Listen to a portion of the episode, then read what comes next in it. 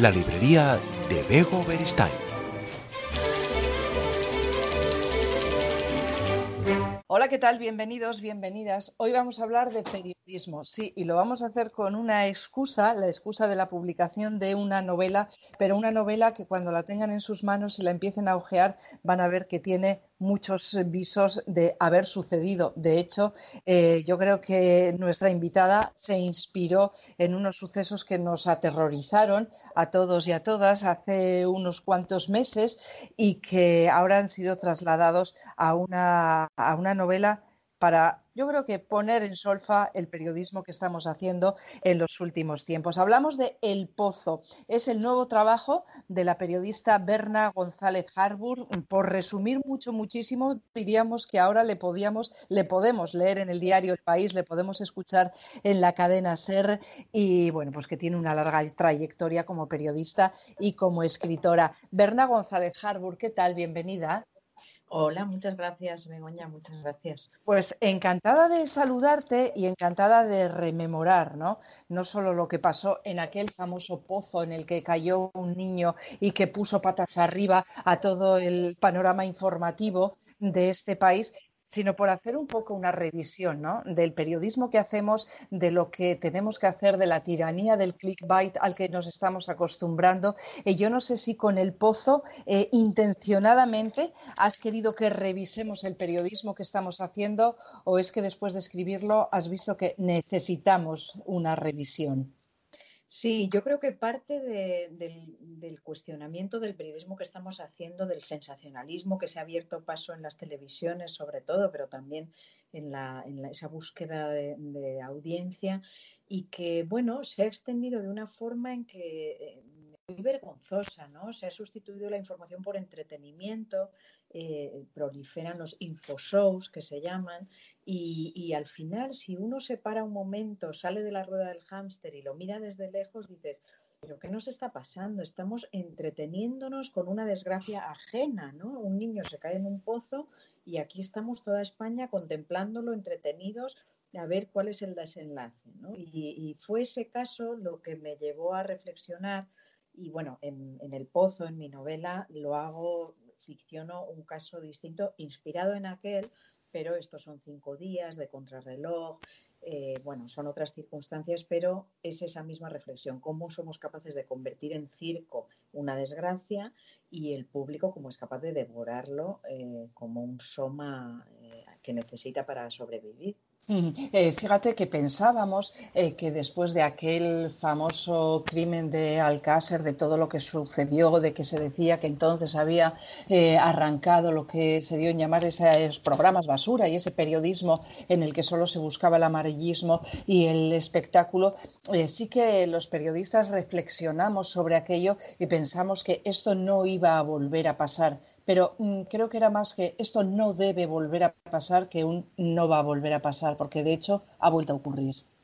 Sí, exacto. Aquel, aquello parecía que nos vacunaba y de hecho hay que mirar dónde están los periodistas que participaron en aquello, eh, que convirtieron en, el plató en una especie de juicio popular donde se dirimía todo, incluso la vida privada de, hasta el padre de, de, una de las pobres niñas de Alcácer, ¿no? Eh, creíamos que nos vacunaba. Desde luego aquellos periodistas están fuera de escena, fuera de foco. Eh, es decir, que al final del camino uno sabe lo que hace todo el mundo. Pero en los últimos años se ha impuesto de nuevo el, entretenimiento, como tanto con la política como con los sucesos. Podía haber elegido un, un, hecho político, pero es verdad que estos largos informativos de las mañanas en las televisiones, pero también los pincha pincha de cualquier web, bueno, pues resulta que hay, cosas que precisamente logran más audiencia por ser más extrañas, más pintorescas, y es lo que favorece también la proliferación. Por ejemplo, Vox. Vox eh, se ve favorecido por, porque, claro, son tantos disparates los que dicen con respeto a, quien opte por ellos, que, logran en las televisiones una audiencia mucho mayor que la que les correspondería por representatividad política pero sí es la, era del entretenimiento en vez de la información. Y esto es lo que, lo que vengo a contar en el pozo. Mm, eh, Berna, eh, dices que esperas eh, que con esta novela de la que vamos a hablar ahora se abra un debate. fíjate que yo estoy intentando también que ese debate se abra desde hace mucho tiempo y creo que tengo mm, y que tenemos ¿no? dos enemigos fundamentales. Primero, ese clickbait, ese pincha pincha que decías, ¿no? Tenemos que hacer todo para que la gente entre en nuestra web, tengamos una audiencia digital alta y nos da igual eh, contar una cosa u otra o de una manera u otra con tal de tener ese clic, de seguir sumando. Eh, otro enemigo es eh, esa estrategia empresarial, ¿no? que se ha impuesto en las redacciones, en los medios de comunicación. Hay más estrategia empresarial que deseo de contar y de hacer periodismo. Y después hay otro enemigo, ¿no? Eh, que es esas redacciones completamente mermadas, eh, con gente muy, muy joven que se está acostumbrando a que este periodismo se hace así y que le quedan pocos referentes en sus propias redacciones para contar cómo se hace un periodismo de verdad. Sí, lo has dicho perfectamente, ¿no? Y es lo que, lo que pienso también. Si el periodismo, digamos, es una mesa de cuatro patas y necesita el equilibrio de las cuatro patas para sostenerse bien de forma sólida, eh, pues está fallando alguna, ¿no? Desde luego una pata es la audiencia, sin ninguna duda, que está pidiendo, tiene hambre por, por el morbo y por el sensacionalismo. Otra, otra pata es la presión política y de, los, y de los poderes que siempre va a tirar a su favor. Pero una pata fundamental es el periodista que se mantenga en la ética y en el código deontológico y en el buen hacer del periodismo, pero, como has dicho, con esta precariedad que está inundando el oficio, es muy difícil que él solo sostenga esa, esa mesa que desde luego se va a desequilibrar si esa cuarta pata, que es la empresa, los jefes, la empresa, la estrategia empresarial no juegan a favor de la independencia. Si todos hacemos nuestro papel, es decir, la empresa luchar por nuestra independencia, el periodista luchar por un buen oficio, los poderes, vale, e intentar presionar pero respetar y la audiencia mm, pues también de esa podríamos hablar un rato, la mesa se tambalea. Pero, pero bueno, yo soy optimista. O sea, este libro, que es una gran autocrítica, también es un homenaje, porque creo en el periodismo, creo que muchísimos, la mayoría de los profesionales lo ejercemos bien. Creo que la pandemia ha sido una ocasión de oro para mostrar dónde estaba la buena información y dónde estaban los bulos o las noticias falsas. O sea que la, historia está llena de situaciones de este tipo que van y vienen de hecho, yo, cito en El Pozo al principio El Gran Carnaval, la película de Billy Wilder, eh, con Kirk Douglas en el papel de periodista que se apropia de un suceso parecido para, y de hecho prolonga la, provoca que se prolongue el rescate que se podía haber hecho en 24 horas porque está haciendo negocio con ello, ¿no? Entonces, bueno, es, muy, es tan viejo esto como el periodismo, digo el sensacionalismo, pero la pulsión y la tensión entre las fuerzas del mal, digamos, que, que solo buscan eso, y el buen ejercicio, pues va generando también avances. Mm. Eh, preséntanos a Greta y a Juan, son los dos grandes protagonistas del Pozo y quiero que tú nos los presentes, a ver cómo defines eh, como periodista a Greta, su eh, cámara Juan, cuenta, cuéntanos. Bueno, Greta es una periodista de 30 años, es decir, casi recién llegada al medio y con la ambición a flor de piel, la pasión por cubrir. Está trabajando en una televisión después de mil trabajos y trabajillos de toda índole y de poco, poco alimento. Y, y, por fin, de repente, va a tener la oportunidad, ella está muy tras el telón, va a tener la oportunidad de cubrir en directo, porque su jefe la llama, eh, tengo un historión para ti, eh, luego ella se decepciona, una niña en un pozo, eh, ¿qué es eso? Una bomba atómica, o sea, ella misma de partida alucina, pero enseguida ve que las televisiones están todas eh, ahí con sus enviados especiales, que, toda España está pendiente, bueno, y allá se va.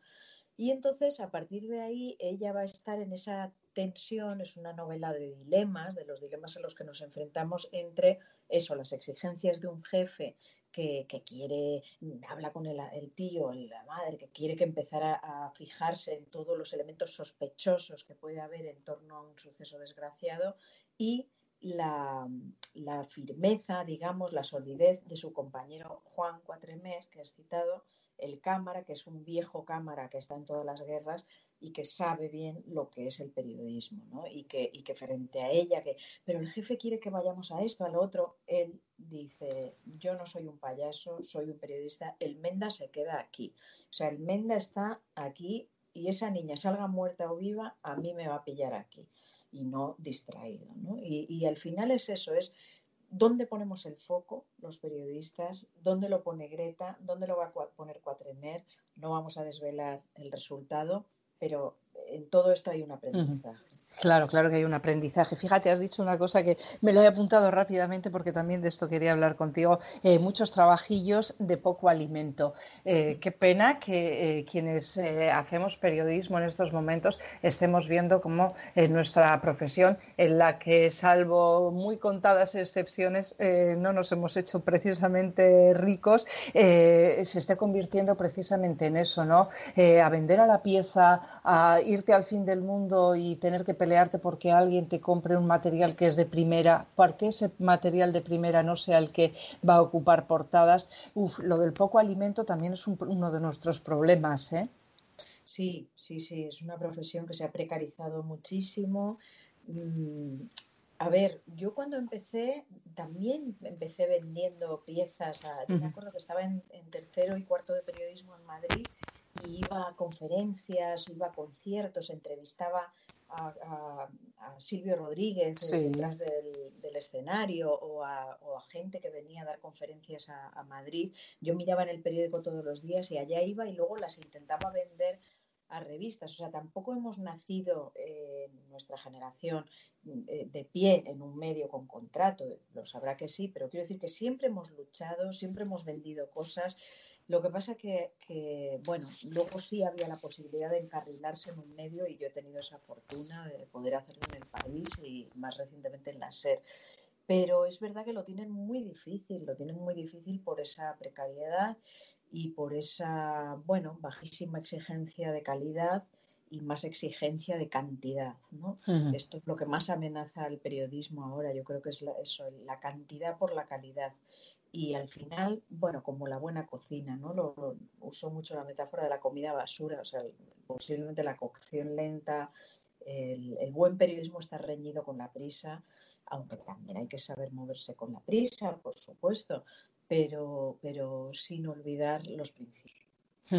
Eh, otro de los eh, problemas que, y la verdad es que parece que, que, lo veo todo negro, ¿no? Luego mm, acabaremos esta charla diciendo eh, que a quienes hacemos periodismo nos apasiona nuestro oficio y claro que es, como dices, una profesión suprema, ¿no? A pesar de todo esto que estamos contando. Pero otro de nuestros grandes problemas es ahora combatir las noticias falsas, ¿no? que incluso hayan tenido que aparecer o que tengamos la suerte de que hayan aparecido páginas que se dedican a decir, eh, esto que está rulando por ahí es falso y que mm, tengamos el dato de que prácticamente el 70% de las personas que reciben una noticia falsa a través de una red social o de cualquier otro eh, sistema creen que es cierta, uy, eso a ver cómo lo combatimos, ¿eh? ¿Cómo combatimos las noticias falsas? Con buen periodismo, no hay otra, ¿no? Claro, sí, sí, con buen periodismo.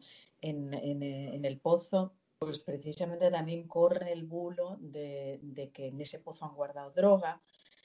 Eh, y, Greta llama a su fuente policial, ¿no? Y, su fuente en la policía está muy enfadado por todo lo que está siendo publicado. Decía, os estáis equivocando, os estáis equivocando. Y ella dice, yo no, no he sido, no estoy en ello, no importa. Siempre hay alguien que se cuela en, divulga una noticia falsa que pica el anzuelo, eh, alguien del supuesto lado bueno y que pica el anzuelo y entra al trapo de, eso.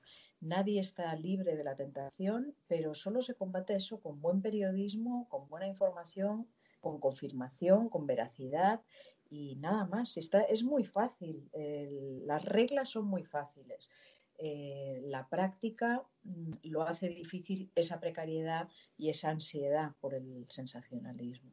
Oye, ¿cómo seguiste tú el caso del pozo, de ese niño en el sur que cayó al pozo y con todo lo que se desarrolló alrededor? ¿Cómo recuerdas tú? Y no sé si fue en ese momento cuando dijiste, eh, esto me sirve para hacer mi próxima novela, ¿no? Son los elementos sobre los cuales yo voy a, construir una nueva novela. Mm. Bueno, lo viví en la redacción de mi periódico, del país, y me acuerdo que constantemente estábamos midiendo eh, bueno, pues qué se podía contar y qué no se podía contar. ese cuestionamiento es segundo a segundo, como tú sabes. En, una buena redacción hay que tener en cuenta siempre todo y no deslizarse jamás hacia, hacia el lado morboso, hacia el lado que no sea de interés público. Eh, etcétera. Entonces, bueno, es una ecuación muy difícil de, sostener, o sea, está clara en sus principios, pero es difícil de sostener y desde luego es muy interesante estar en una buena redacción rodeada de, buenos profesionales y el autocontrol, ¿no? Donde uno está dispuesto a llegar más lejos, otro dice, cuidado, esa, esa cosa colectiva de las redacciones es muy poderosa y tengo la suerte, creo que los que trabajamos en medios tenemos la suerte de, poderlo disfrutar. ¿no? Em, entonces, bueno, lo viví desde ese punto de vista ahí.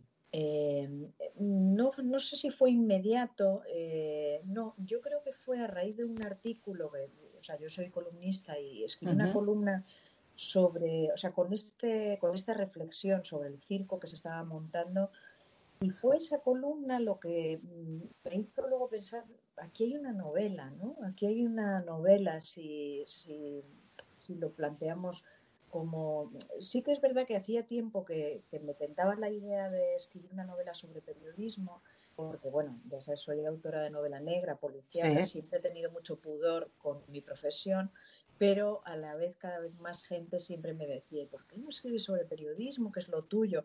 Me daba mucho pudor, la verdad, eh, precisamente por ser lo mío. Pero bueno, finalmente vi que esa era la ocasión, esa era la ocasión correcta. Eh, un suceso, algo acotado en el tiempo, algo que hemos vivido, que está en nuestra memoria más fresca y que a la vez me permitía descansar de la comisaría Ruiz y digamos, desmontar las piezas y volverlas a montar en forma rápida, como una novela que se puede leer, espero, muy rápidamente. Sí, un thriller, un thriller periodístico. ¿Te eh, a mí me suena bien lo de thriller periodístico. Bueno, es, así lo llamó la editorial. Eh, me acuerdo esos días cuando estábamos. Es, muy, un libro tiene muchas etapas muy bonitas, muy interesantes, ¿no? Primero está la soledad, el dar vueltas a todo, escribir. Luego, cuando lo empiezas a sacar, es apasionante. Cuando lo lee tu editora, tu agente, algún amigo o amiga, y, y ya empiezas a sacar la patita. Unos opinan una cosa, otra. Y, recuerdo que ya luego llega la fase de cómo venderlo. Y, la editorial dijo, es un thriller periodístico. Y yo no sabía cómo, cómo, llamarlo, ¿no? Y dije, pues sí, ¿por qué no? Es verdad, porque no es una novela negra. Claro. Eh, es narrativa, pero tiene ese suspense, tiene ese suspense durante cinco días de qué va a pasar con esta niña y a la vez con eh, ella, la protagonista está en un jurado popular y, también están juzgando a un, supuesto asesino de su madre. Entonces eh, tiene la intriga y los elementos de suspense para convertirlo en thriller y el apellido perfecto, eh, porque es periodístico, efectivamente. Entonces, bueno, lo llamaron así, me pareció bien y la verdad que, cada vez estoy más convencida. Mm. Berna, eh, ¿sabes que se me pusieron un poco los pelos de punta cuando leí a José Mari Calleja, compañero del metal, siempre seré callejera? Ah, bueno, porque somos muy amigos, yo sigo hablando en presente de muy, muy amigos y, la, y el grupo de callejeras que formábamos y que seguimos formando, ya no está él, pero las callejeras que le queremos sobrevivimos y, así se sigue llamando nuestro grupo de WhatsApp y nuestras quedadas y todo, ¿no?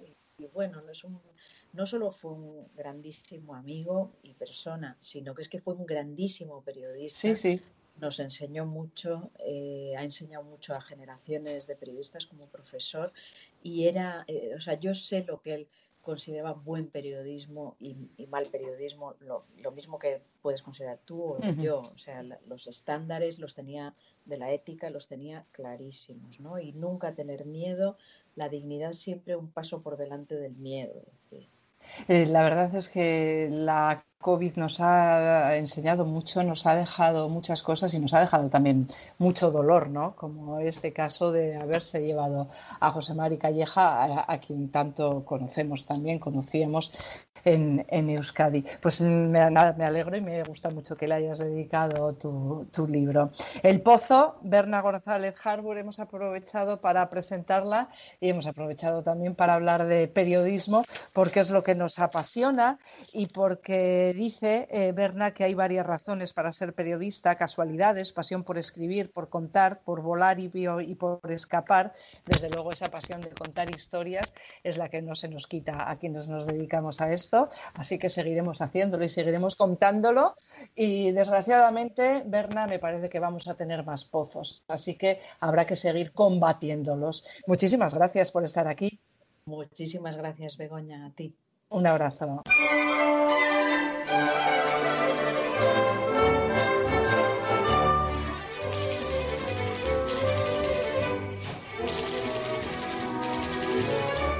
La librería de Bego Beristain.